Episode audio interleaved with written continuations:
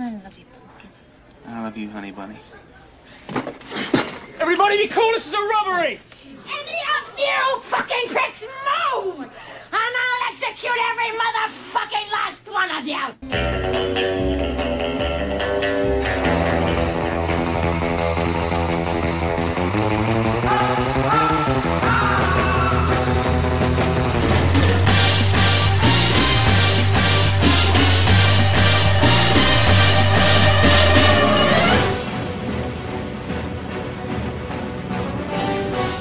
Estás entrando al mundo del cine y su música.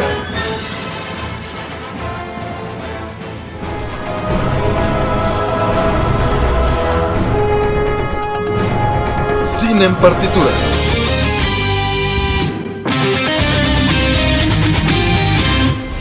Hola, soy Robert García. Y yo soy Manu García. Sean todos bienvenidos una vez más a Cine en Partituras. El día de hoy estamos muy emocionados porque una vez más vamos a hablar de el especial de un director y vamos a hablar de quién, Robert. Por supuesto que de Guillermo del Toro. Y la verdad es que estoy muy contento porque es uno de mis directores favoritos. No estaba dentro de la lista que mencioné al inicio aquí desde que iniciamos con el programa, pero la verdad es que es un director que ha hecho una propuesta y se ha caracterizado por el estilo que maneja, ¿sí? Todas las historias que crea, los personajes que desarrolla, que inventa realmente, y pues es, es por eso para mí una felicidad hablar de Guillermo del Toro. Déjame te platico un dato, pues curioso, bueno, no curioso, yo sé que mucha gente ya lo sabe, Guillermo del Toro es tapatío, Así es, Robert. y cuenta la historia que él desde niño pues veía a estos seres, ¿no? Extraños, estos monstruos, que incluso veía un fauno, ¿no? Atra- atrás del reloj de, de su papá y que cuando quería ir al baño pues que los monstruos pues no lo dejaban, le daba miedo y que dijo, a ver, vaya. No puedo vivir con esto, vamos a hacer un pacto. Y les dijo, si ustedes me dejan ir al baño a hacer pipí, la verdad es que yo en honor y en agradecimiento voy a hablar de ustedes el resto de mi vida. Y es por eso que crea todos estos seres eh, mitológicos, diferentes, en todas sus historias y películas para poder conciliarse con ellos y hacerse amigo prácticamente de estos monstruos. Así es, Robert. Pues es una anécdota que ya muchos conocerán, como dices. Y sin embargo sigue siendo vigente y sigue siendo impresionante para quienes no saben esta información. Y es que, imagínense, luchar con tus miedos de cuando eras pequeño y poder apoderarte de esta información y utilizarla a tu favor, eso está increíble porque así es, como bien mencionas Robert, el desarrollo de personajes en los largometrajes de Guillermo del Toro es increíble y definitivamente es lo que hace único y diferente la propuesta de, de este director y como bien mencionas así es, es mexicano y además de ser mexicano pues es de aquí de Jalisco, ¿no? Qué, orgullo. Así es. Luego te voy a contar otro, otro poquito de él. Bueno, él todo, todo el tiempo tuvo muy claro, aparte de los monstruos, pues que le gustaba también parte del cine, ¿no? Estudió también en, en el Instituto de, de Cinematografía. Y empezó a crear cosas. Uno de sus primeros cortometrajes que tienen es el de Lupe o también está el de Geometría. Él dice que no se siente tan orgulloso de lo que hacía en ese momento y es normal, yo creo que todos los que hacemos cine así iniciamos, ¿no? Ves tu cortometraje, te gusta, te emociona, pasa el tiempo y lo vuelves a ver y dices, ay, como que ya no me gusta tanto y le empiezas a encontrar mil defectos y eso nos pasa a todos los cineastas. Pero la verdad es que, eh, bueno, pasó el tiempo y no sé si te acuerdas de esta serie, Manu, que, bueno, estábamos muy chiquillos nosotros, pero ¿Cómo se llamaba una serie en televisión que era de como la dimensión desconocida, pero en la versión mexicana? Sí, de hecho, bueno, yo recuerdo, me encantaba ver esta serie, a mí, como siempre he dicho, a mí mis géneros de cine que me encantan es el drama y es el terror, y definitivamente de niño así es, yo creo que tenía cerca de 8 o 7 años cuando ya veía La Hora Marcada, este programa. Ah, la hora marcada, eso, yo no me acordaba. La hora marcada, sí, es que para mí fue algo que, que decía yo, wow, ¿no? E- e- e- Era algo fácil de digerir en español y era una producción mexicana, entonces era algo que decía yo, ay, me encanta, me gusta, se me hace como, incluso me regañaban en mi casa mis papás, que me decían, pero ahí estás viendo eso en la noche, chamaco, y, y la verdad es que me encantaba, yo, em, en ese momento yo ni en, ni en cuenta, o sea, ni hacía que existía Guillermo del Toro en ese entonces, pero me gustaba lo que veía, o sea, para mí era algo increíble. Y pues no solamente Guillermo del Toro, sino que también uno de los tantos eh, directores mexicanos de mucho renombre, pues es Alfonso Cuarón, ¿no? Y fue Que de- entonces que... Sí, de ahí se conocieron. De hecho, bueno, Guillermo del Toro no realmente estaba como director. Sí hizo eh, la producción, de más bien la dirección de alguno de los episodios, pero inicialmente él estaba como en el departamento de arte, ¿no? Por esta parte de los monstruos y demás. No, y además, claro, o sea, ¿quién mejor que Guillermo del Toro de desarrollar esta, e- esta parte tan importante? O sea, antes de empezar a rodar, antes de empezar a grabar uno de los episodios, claro que la caracterización de los personajes era sumamente importante, ya que como mencionamos, pues eran historias de terror, ¿no? Estamos hablando de, de cuestiones, había una Catrina, yo me acuerdo, que representaba la muerte, y yo me acuerdo que quizá ahorita de adulto lo puedo ver y no va a sin representar tanto, pero yo me acuerdo que de niño me daba un miedo ver esa mujer así, la Catrina, toda de negro con su velo, y es justo eso, ¿no? Como la caracterización de los personajes, y como bien mencionas, eh, la labor de Guillermo del Toro iba más enfocada a, eso, ¿no? A- al maquillaje, a los efectos visuales, digamos, para poder este, recrear.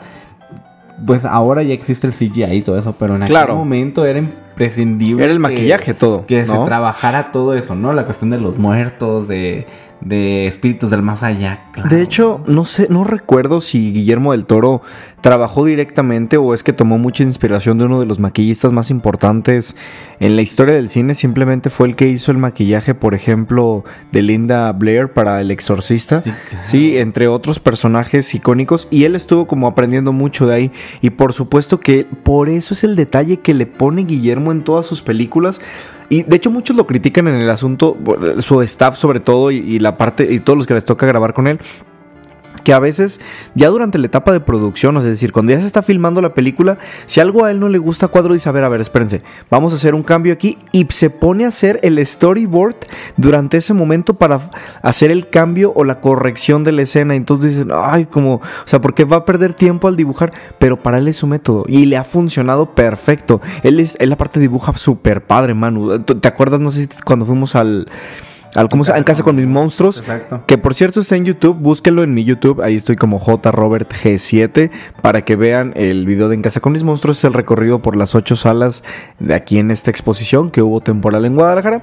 Pero bueno, este, hablando de, de Guillermo, entonces decíamos que la gente lo criticaba como decir, oye, pues ¿por qué tarda tanto tiempo en, en la preproducción o durante la producción en hacer las correcciones en, vivo en el storyboard? Porque pues es el, método lo que para él es el funcional, ¿no? Decir, ya sé claramente qué es lo que quiero ver en pantalla. Y pues bueno, esto que les platicamos fueron los inicios de Guillermo del Toro. Pero aquí en Cine en Partituras ya saben cómo es nuestra tradición. Vamos a empezarles a contar acerca de su filmografía para que puedan hacer esa lista y puedan al menos ver esas 10 películas imprescindibles de Guillermo del Toro para que conozcan muy bien todo lo que ha hecho este grandioso director. Bueno, y es que em, después de haber hecho sus cortometrajes y haber tenido sus colaboraciones en la hora marcada en esta serie televisiva, llega en 1993 su primer largometraje que es llamado Cronos. Con eh, Federico Lupi, Ron Perlman y Claudio Brook, que son los que interpretan, que actúan en, esta, en este largometraje. Y es que imagínense, ya desde aquí, de entrada para el, el momento en el que se estrenó, para México quizá fue un largometraje un tanto complejo, ya que no era el típico de historia, ¿no? Estamos hablando aquí de, de un... Es un tipo- alquimista. Exactamente, iba a ser un tipo de, de químico, bueno. Un va. alquimista. Exactamente. Que, que tiene un, un artefacto que es como un escarabajo y este le ayuda o le da la eterna juventud, digamos, ¿no? Es algo así en donde hay un juego de, de, de igual, ¿no? De maquillaje. Vemos esta historia de una persona que, que en apariencia pues está eh, saludable, pero vemos a lo largo de, de esta historia que, que maneja como esta mezcla entre vampiros y, sangre y este artefacto poderoso que pues que hace tan especial a, a este personaje que es justamente el alquimista, ¿no? Y es que entonces, si volvemos y retomamos esta década, a inicios de los noventas, que para México llegue una historia que no pueden, que, que de entrada no engancharía a muchas personas, ya que estamos hablando de algo de fantasía, que, para México no era del todo, pues una producción que cautivara o que llamara Sí. la atención, ¿no? Entonces, fue algo que, que incluso se habla que al inicio de que Guillermo del Toro incluso no vio redituable eh, los frutos de este largometraje, no fue como el, la respuesta en taquilla no fue la mejor, eh, sí fue como un tanto desalentador, sin embargo no perdió las ganas porque él sabía muy claro que esto era el cine que quería hacer y era una propuesta. De hecho, te cuento una historia rápida antes de irnos a la primera pieza. Justamente Guillermo del Toro, como pues sabía que se estaba arriesgando bastante, tuvo que hipotecar su casa para poder costear esta producción y dejarla como él quería. Esta, pues lo recuperó cuatro años después, o sea, ya con lo que ganó con el segundo largometraje que es Mimic, que ahorita les vamos a platicar un poco de él, fue con lo que pudo recuperar la inversión de Cronos. Pero sí, la verdad es que, que fue muy, buen, muy acertada su decisión de haber empezado contando esta historia que tal vez era un poco rara. No, y de hecho, si, si ven este, eh, listas en, en- en YouTube de películas que se han hecho en México dirigidas por directores mexicanos, pero que no son tan reconocidas, Cronos es una de ellas. está en esta lista en donde son películas que tenemos que ver, que en su momento no fueron como, no tuvieron la respuesta. Pero que esperada por el director, pero que en la realidad si la vemos vamos a sorprendernos porque estamos hablando que este pues se hizo ya hace más de 26 años más o menos. De hecho, yo creo que ya se vuelve dentro de las películas de culto del cine, del cine mexicano. Y vamos a escuchar la primera pieza eh, de una película que sé que les va a encantar y que fue nominada justamente a Mejor Película Extranjera. Y seguro van a escuchar el... ¿Ya sabes cuál es, Manu? Sí, claro. Vamos a escuchar esta pieza del laberinto del fauno y regresamos aquí a Cine en Partituras. Se vayan.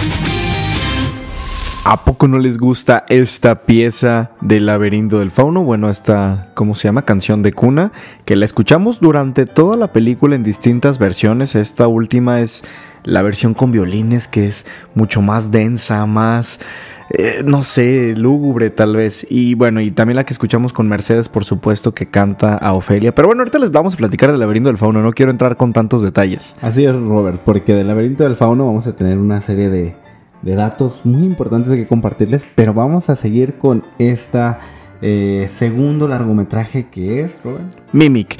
Y Mimic, bueno, está, Guillermo del Toro se muda a Estados Unidos por una situación un poco complicada que existió en su familia. No sé si recordarán el- lo del secuestro de su papá que hubo aquí en Guadalajara, pues muy sonado, etcétera.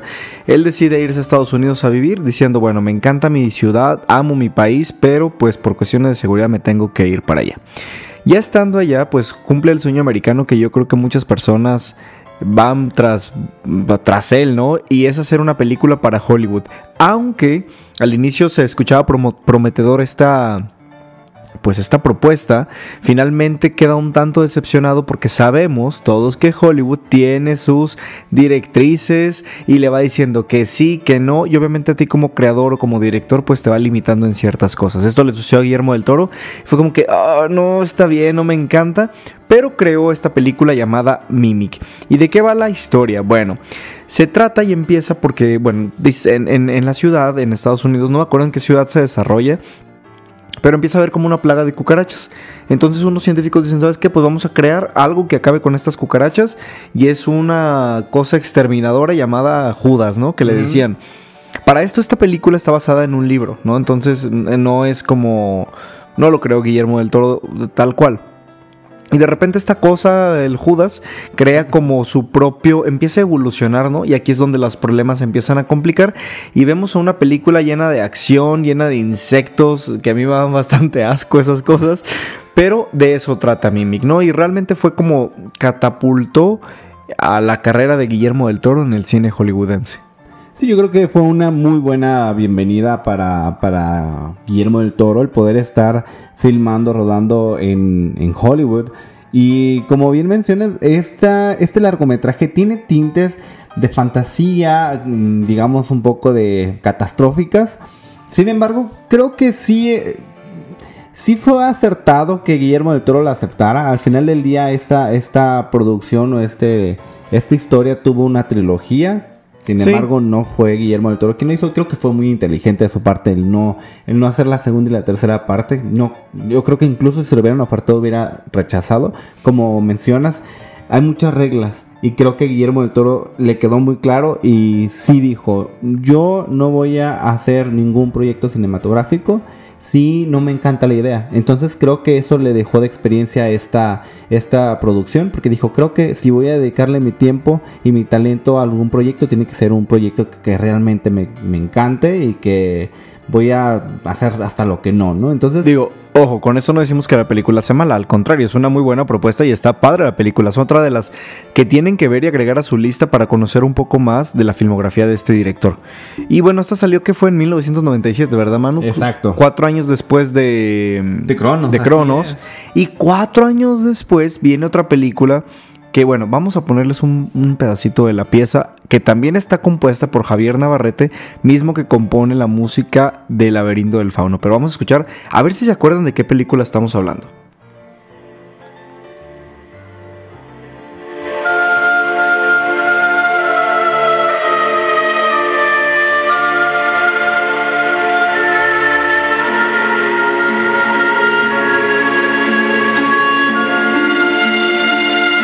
¿Se acordaron? No, hombre, a mí me daba miedo escuchar estas, estas, estas melodías. La verdad es que está un poco creepy. Está Pe- espeluznante, ¿no? Sí, claro, no, no, no. La, la verdad es que sí te crea esa tensión. Y estamos hablando de la película de El Espinazo del Diablo. Y la verdad es como les decíamos, pasaron cuatro años. Y, y ¿sabes qué es lo que pasó? Guillermo del Toro quería como contar una historia un poquito más de fantasmas, ¿no?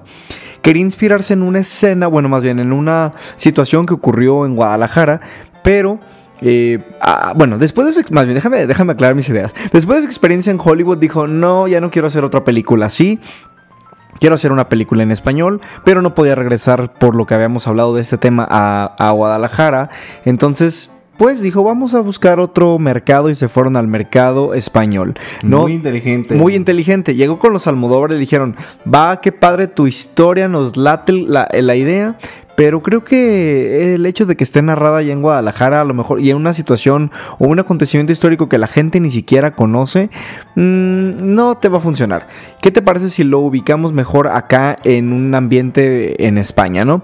Y es así como crea a El Espinazo del Diablo, que sabemos que es esta historia donde llega este niño huérfano al orferinato, si es un, orfa- un orfanato, ¿no? Y empieza a ver a este. A Santi, que es este niño que se aparece. Ah, No, a mí me daba un miedo ver ese, niño, te lo juro, mano. Sí, así es. Este, mm, imagínense, estamos hablando del 2001, o hace 20 años. Y es verdad, era, era un poco como este hecho de imaginarte que te pudieras tener contacto con un fantasma, con un niño, aparte con un niño. O sea, Sí, es no. Como, como que le da todavía más este ah, más realismo como esta idea de que llegue y te contacte a alguien Pues no sé. No sé, sí da miedo, sí da miedo, mano. La verdad es que. Pero muy buena película. También vemos aquí, obviamente, la ambientación que tiene. El vestuario es extraordinario. El maquillaje es muy padre. Aquí ya tenemos presencia de otros efectos especiales. Ah, Bueno, desde Mimic ya los veníamos viendo. Pero la verdad creo que aquí hace una atmósfera. Crea una atmósfera de miedo bastante bien hecha, ¿no? Sí, creo que eso es, es como muy, como mencionas, sí es, eh, integra muy bien el- los efectos visuales con la historia, con la visión de Guillermo del Toro aquí ya se ve como más aterrizada, pero de una manera como muy, muy simbólica, muy representativa para él. Y creo que ahí fue cuando muchos de nosotros empezamos a identificar a Guillermo del Toro ya como director. Ya como Sí. ella fue cuando todo el mundo empezó a decir quién es este director, quién es Guillermo del Toro, de dónde es Guillermo del Toro, por qué esta historia está tan tan tan interesante, narrada desde, desde esta manera que, que te causa, te, te engancha, pero a la vez te causa como este miedo, o sea, cumple con todas las, las necesidades del espectador. Y creo que para México nosotros somos un, un público que nos gusta ir al cine a ver películas de terror. Y que Guillermo del Toro en verdad tuviera como el, el- valor y, y- y- y- las ganas de hacer este cine y, de alguna manera reinventarlo. eh, Era, no sé, creo que sí fue algo muy, muy, padre. Lamentablemente yo no pude verlo en- en la pantalla grande. Estoy hablando de que ya al año, dos años después, ya la pude rentar y verla en mi casa. Pero yo creo que si al momento pudiera, pudiéramos verlo en la pantalla grande, que, que tuviéramos la fortuna de que se proyectaran las películas de Guillermo del Toro en la pantalla grande, la verdad a mí me encantaría Sí, ver claro. el espinazo del diablo en, en- en- Sí, vale la pena Sí, sí, sí. totalmente.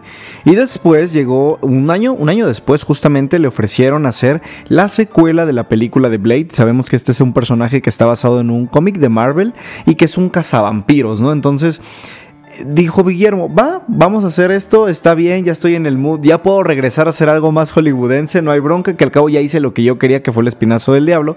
Entonces, creo que fue muy acertada, bastante buena su propuesta. Yo, bueno, y como les decía, con todo el conocimiento que tenía Guillermo del Toro acerca del maquillaje, efectos especiales, crear estos personajes fantásticos y ahora hablar de vampiros, yo creo que le tocó un poquito el- la nostalgia de Cronos y dijo, pues va, vamos a hacer Blade 2, ¿no? Oigan, además que esto era una franquicia. Estamos hablando Sí. Ya Blade era un- un- una película de renombre que para muchos ya significaba como, como esta visión de los vampiros. Estamos hablando que quizá en ese, en esa, en ese momento, pues fue como el boom, digamos que volvió a hacer eco eh, todas estas historias en torno a vampiros y aparte con todo este el, el vestuario eh, los, las escenas de acción. La verdad es que sí era una película yo creo que incluso cuando la vi de niño sí sí me gustaba me llamó la atención y es muy raro de mi parte que yo diga que me gusta este tipo de películas.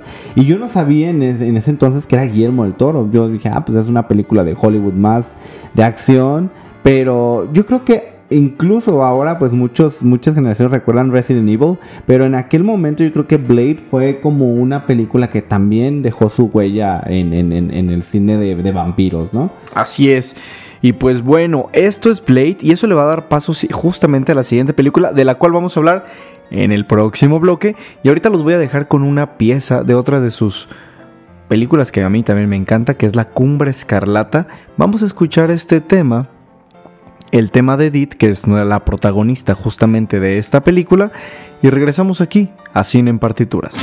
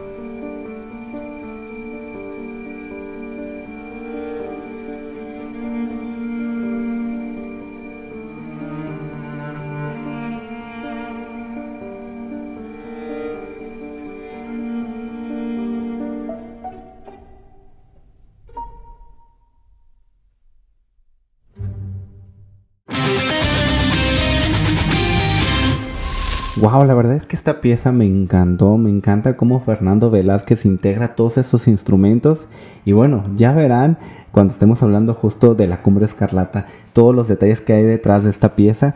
Y pues creo que es momento de, ah, vamos a regresar con una película que me pone así como que a todos, muchos de los espectadores, de los este, radioescuchas que están aquí, pues seguramente lo recuerdan. Y es nada más y nada menos que Hellboy. ¿Y, Y- por qué no? Espera, espera, espera, te voy a poner para que se acuerden un poquito de, de Ah, cuando sí, iniciaba sí, claro. Hellboy. Ahí va. Yeah.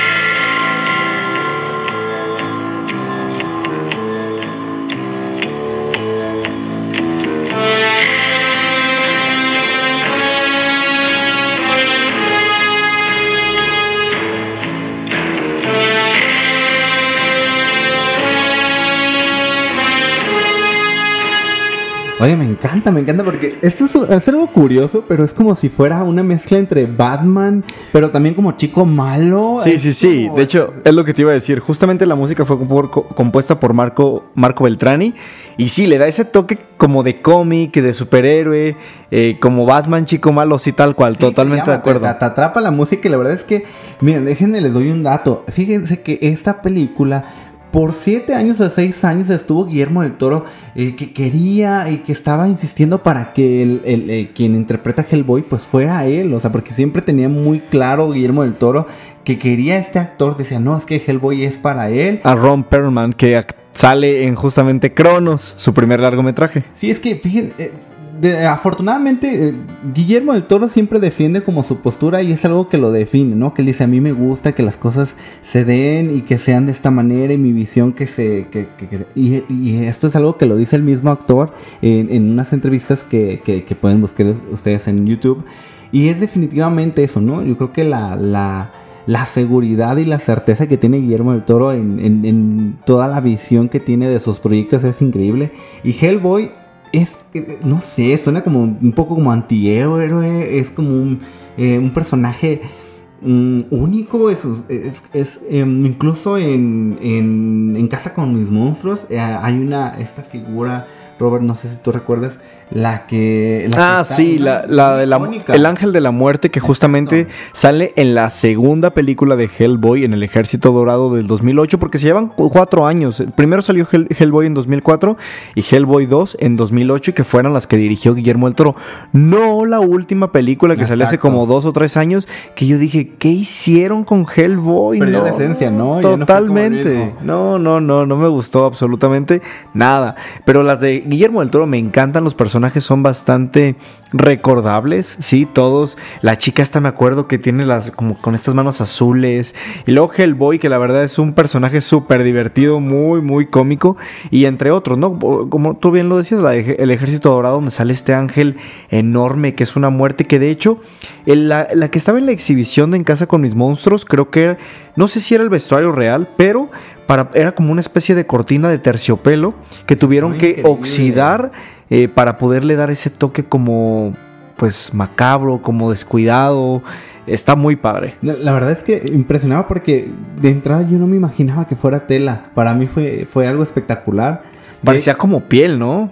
Sí, o incluso como, a mí me daba la impresión como piedra, no sé, era algo como extraño. La verdad es que era increíble porque cuando, cuando nos explicaron el material fue como de que en verdad, eh, qué talento de Guillermo del Toro de que pueda como visualizar estos personajes. De entrada crear un personaje como, como este es, no, o sea, y verlo así, verlo en, persona, ver la- las dimensiones, no, creo que...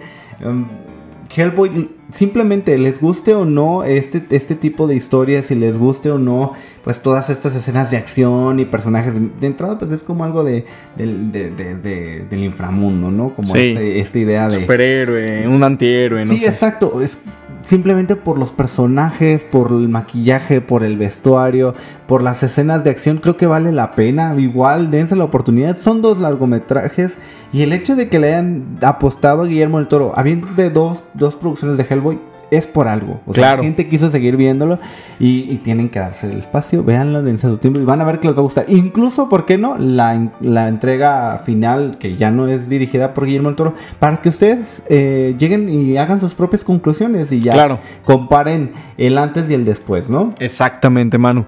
Y después llega el 2006 con una película extraordinaria. Aquí en este momento y con esta película fue para mí como me hice fan totalmente de Guillermo del Toro y, y creo yo desde mi punto de vista que es donde consolidó su trabajo como director. ¿Sí? Como creador, como guionista, como todo aquí es El laberinto del fauno de 2006. Es una película, esta es una joya, en verdad es una joya. Me acuerdo, fíjense, algo que un dato curioso. De hecho, le dijeron, oye, pues si has hecho producciones eh, norteamericanas, ya hiciste Hellboy, ya hiciste Blade, Mimic. ya hiciste Mimic, pues ¿por qué no haces el laberinto del fauno en inglés? Y dijo, no. Exactamente. No quiero, yo quiero que yo lo escribí en español y la historia va a ser en español. Entonces, imagínate, la producción es extraordinaria y justamente por eso fue nominado como mejor película extranjera en aquella época en los Oscars donde no existía, más bien donde dentro de la categoría de mejor película no entraba una película que no fuera de habla inglesa. Ahorita ya se rompió esa regla, digo, simplemente pues vimos con Alfonso Cuarón con Roma, pero la verdad es que ahora ya es así, ¿no? Entonces ya ya ya se puede hacer, antes no, y por eso entró como mejor película extranjera, a la cual pues bueno, pues sin lugar a duda era, era la favorita para ganar. Y bueno, ¿de qué va el laberinto del fauno? Ah, es que esta película me encanta, mano, porque es una... cuenta una historia justamente de Ofelia, que es la protagonista, es una niña que se va con su madre a vivir a casa de su padrastro, ¿no? Que es el general o el capitán que encabezaba la búsqueda de guerrilleros en la época de Franco, en la época, sí, en la época de Franco, en la, en la guerra española. Y la verdad es que era bastante complicado, una, una época muy dura. Y esta niña, va obviamente con su, como parte de su imaginación a salirse un poco de la realidad. Pero en su trayecto encuentra un hada. Un hada que la guía hasta un laberinto donde hay un fauno. Y el fauno le pone tres pruebas. Tres pruebas para comprobar que ella es la princesa del reino que quedó oculto ahí abajo de ese laberinto. Entonces ella tiene que comprobar que tiene justamente las habilidades y las características para poder regresar a su reino. Y de eso se trata. Y vemos personajes, bueno Manu, déjame te dejo hablar, increíbles. Es que definitivamente eh, esta historia supera por mucho a grandes producciones a nivel internacional. Definitivamente eh, hay muchísimas cosas por las cuales querer esta obra. eh, em, asombrarse por la dirección de Guillermo del Toro. La misma... mm, el hecho de pensar en todo el proceso previo a la, a la producción, es decir, eh, la caracterización de los personajes, todo lo que envuelve el- la paleta de colores, los vestuarios de, de, de, Ofe- de- de Ofelia, si es correcto, ¿no? Sí, De la Ofelia. niña. Y, y es que incluso hab- hablábamos, ¿no? De que el mismo eh, vestido que, que usa es alusivo. Nosotros nos recordó a Alicia en el País de las Maravillas. Y como este hecho de, de entrar a la imaginación de este personaje es increíble. Sin dejar de lado todo este aspecto de, de- del conflicto que, que estaba sucediendo en España.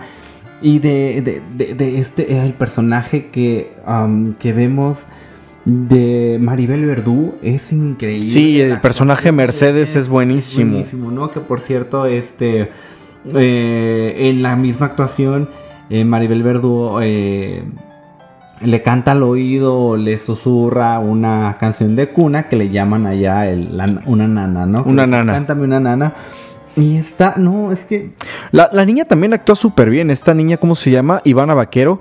Que justamente tuvo que hacer una adaptación. Eh, Guillermo del Toro al guion. ¿por qué? Porque el personaje inicial de la historia tenía que tener 8 años, Exacto. pero al ver a Ivana Vaquero dijo, no, no, no, la voy a cambiar, ella tenía 11 años y dijo, mi personaje va a tener 11 años porque me quiero quedar con esta maravillosa actriz que lo hizo de una manera extraordinaria. Y por supuesto yo sé que recordarán escenas icónicas, bueno, simplemente cuando conoce al fauno, que para esto un dato curioso, el fauno interpretado por Doug Jones, justamente no está, no es un CGI, no es una pantalla verde, realmente es un disfraz, o sea, es una caracterización, es un maquillaje lo que se hizo y Doug Jones interpreta al eh, Al fauno. al fauno y al hombre pálido también. Y Doug Sí. Johnson es el mismo actor que sale en la forma del agua. Sí, entonces, bueno, pero regresando al laberinto del fauno, vemos a este personaje, el fauno, que de por sí es tan grande y impactante que es extraordinario.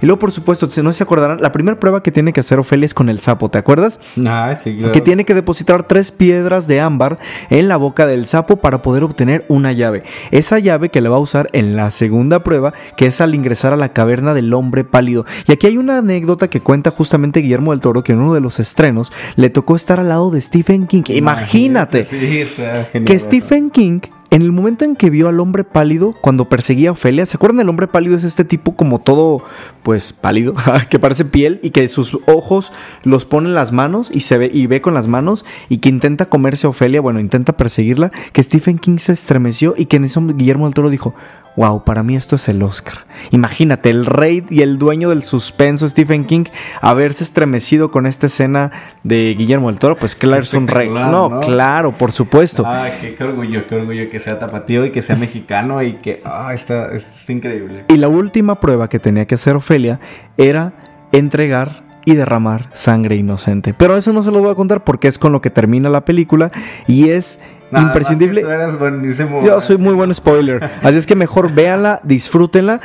Y hay muchísimas cosas que contar del laberinto del fauno que podríamos hacer un especial totalmente para desmenuzar todo lo que ocurre. Pero ahora vamos a escuchar una de las piezas, el tema principal de la película, La forma del agua, compuesta por... Alexandra Desplat. Regresamos aquí a Cine en Partitura.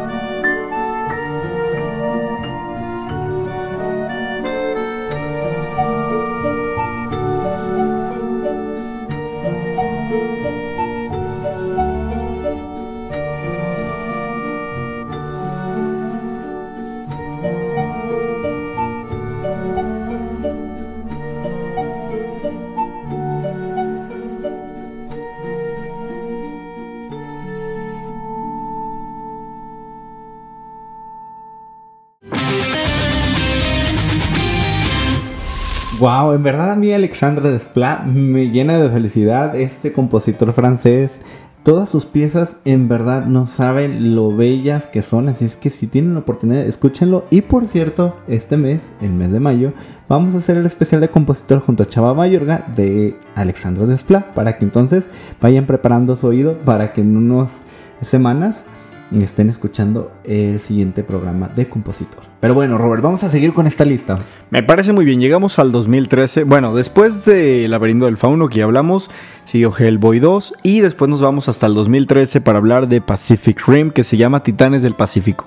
Esta película de ciencia ficción que habla justamente de que pues la gente espera ver el apocalipsis a través de los extraterrestres que van a caer del cielo y ya sabes, ¿no?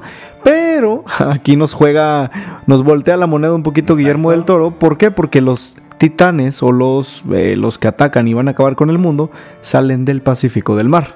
Exactamente, imagínate qué miedo, ¿no? Las profundidades del océano y no saber qué puede haber allá en el fondo.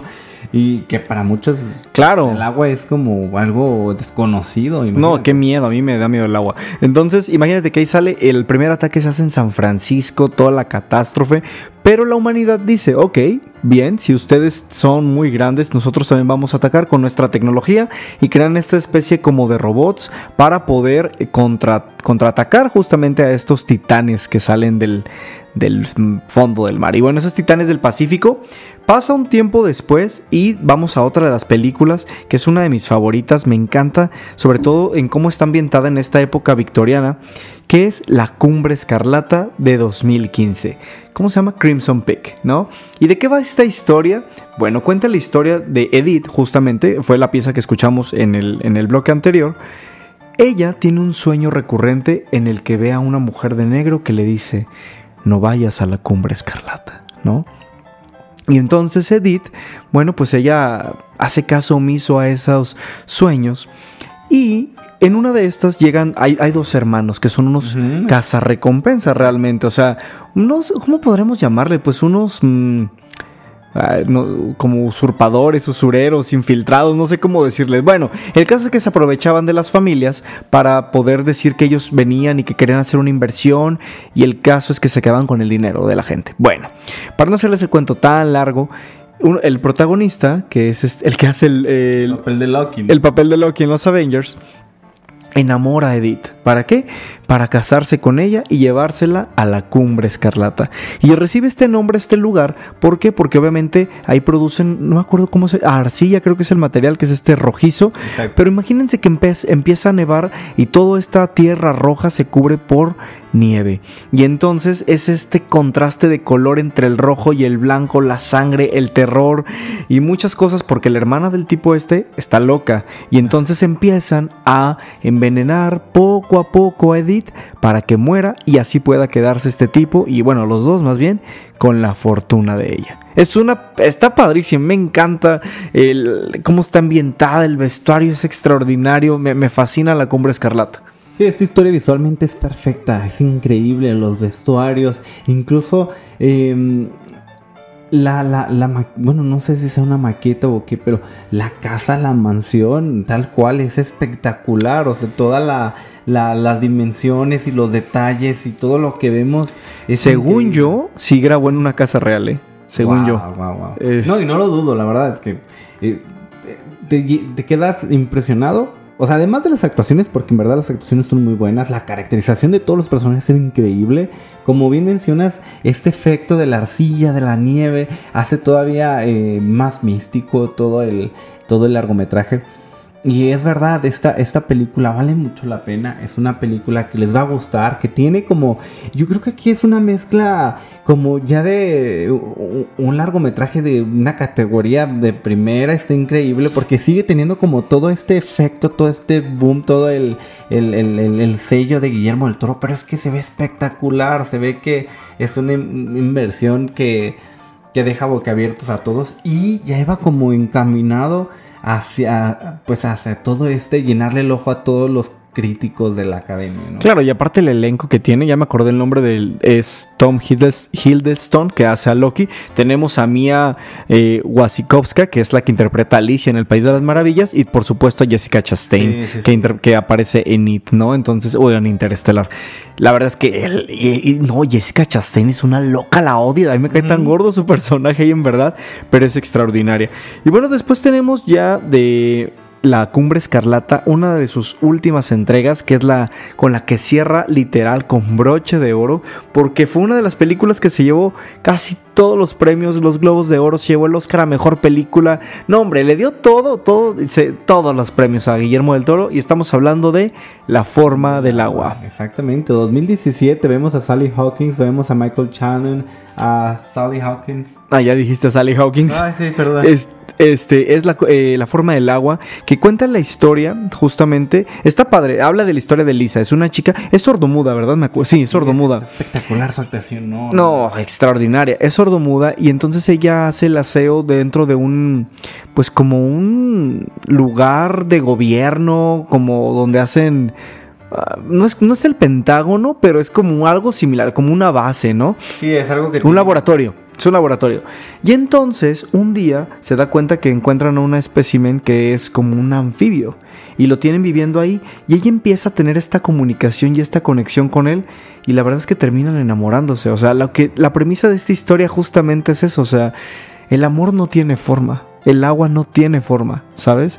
Entonces, acompañado con la música de Alexander que es extraordinaria y aparte el villano que tenemos aquí que también es bastante que ay, cae cae mal interpretado por Michael Shannon entonces te va llevando la historia además, aquí aparece Octavia Spencer, ¿no? Me, me- me- no me acuerdo no Hay, hay una actriz que sí sale aquí y es increíble. Que por cierto, a mí, la verdad, además de todo lo que ya mencionó Robert, es que en esta película el hecho de imaginarnos cómo se puede comunicar esta chica con, con imagínense, es algo que no sabemos qué es, Oye, no sabemos qué no sí es cierto Octavia Spencer es la compañera de ella sí sí es Sí, cierto no me acordaba Hacen una mancuerna increíble estas dos mujeres, o sea, porque tal cual, o sea, hay una, hay una complicidad en estos personajes, o sea, son, son actrices, ¿no? Pero, pero, ay, es que hay tanto que decir de la forma del agua. Incluso hay unos homenajes, porque vemos esta televisión vintage en donde vemos que, que, que el personaje de, de Elisa le encanta, tiene, es que es, es que es un, un poco difícil de explicarlo, pero vemos videos en la tele y música, está súper increíble. Es que eh, también es una joya la banda sonora.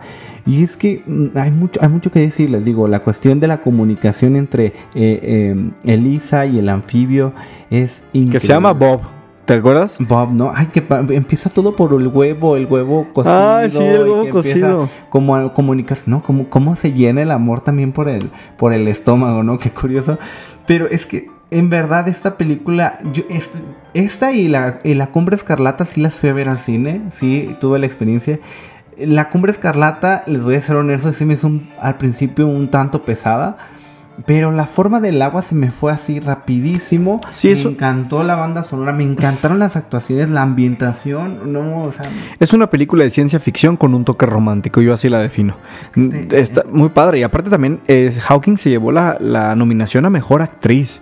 Ya había estado nominada ella en, por Blue Jasmine en el Mm, 2013. ay, sí, buenísima. Mejor actriz de reparto y ahora fue nominada como mejor actriz eh, protagónico Sí, por claro. este personaje que está extraordinario. Y justamente la película se llevó el Oscar a mejor película. La mejor película, exactamente. No, qué honor. Una, vez más. Creo que eh, hablar de Guillermo del Toro y hablar de su, de su filmografía es, es, es. Hay muchísimo que decir. A mí me encanta. A mí se me hace que es un hombre que, eh, por ejemplo, Robert bien sabe que a mí me encanta toda esta cuestión de musical, que yo soy auditivo. Y así sean las películas desde Cronos, que a lo mejor fue su primer, su ópera prima y que no había el mejor presupuesto, ya teníamos como una banda sonora muy interesante. Vimos cómo este crecimiento de Guillermo del Toro le, le rindió frutos y que la gente se fue, se fue casando con, con su estilo, con su, Claro. con su toque personal.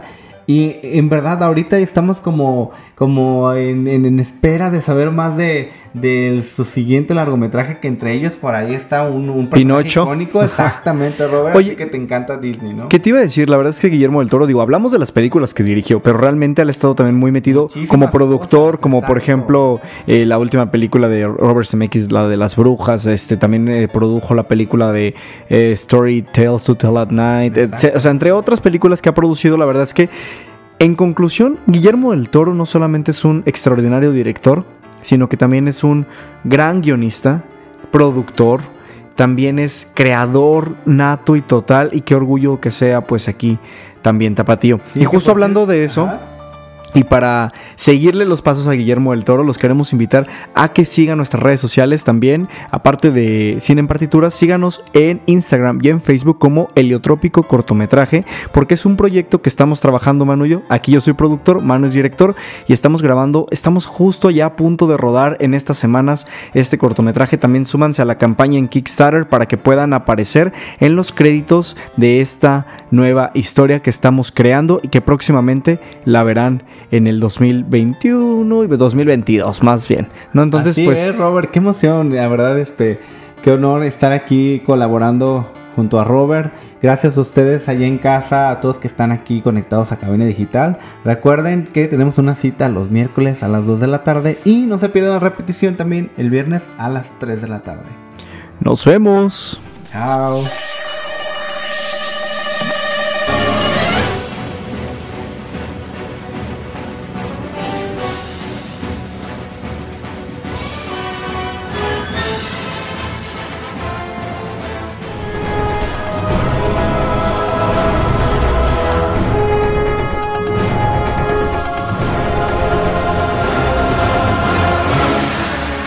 En partituras.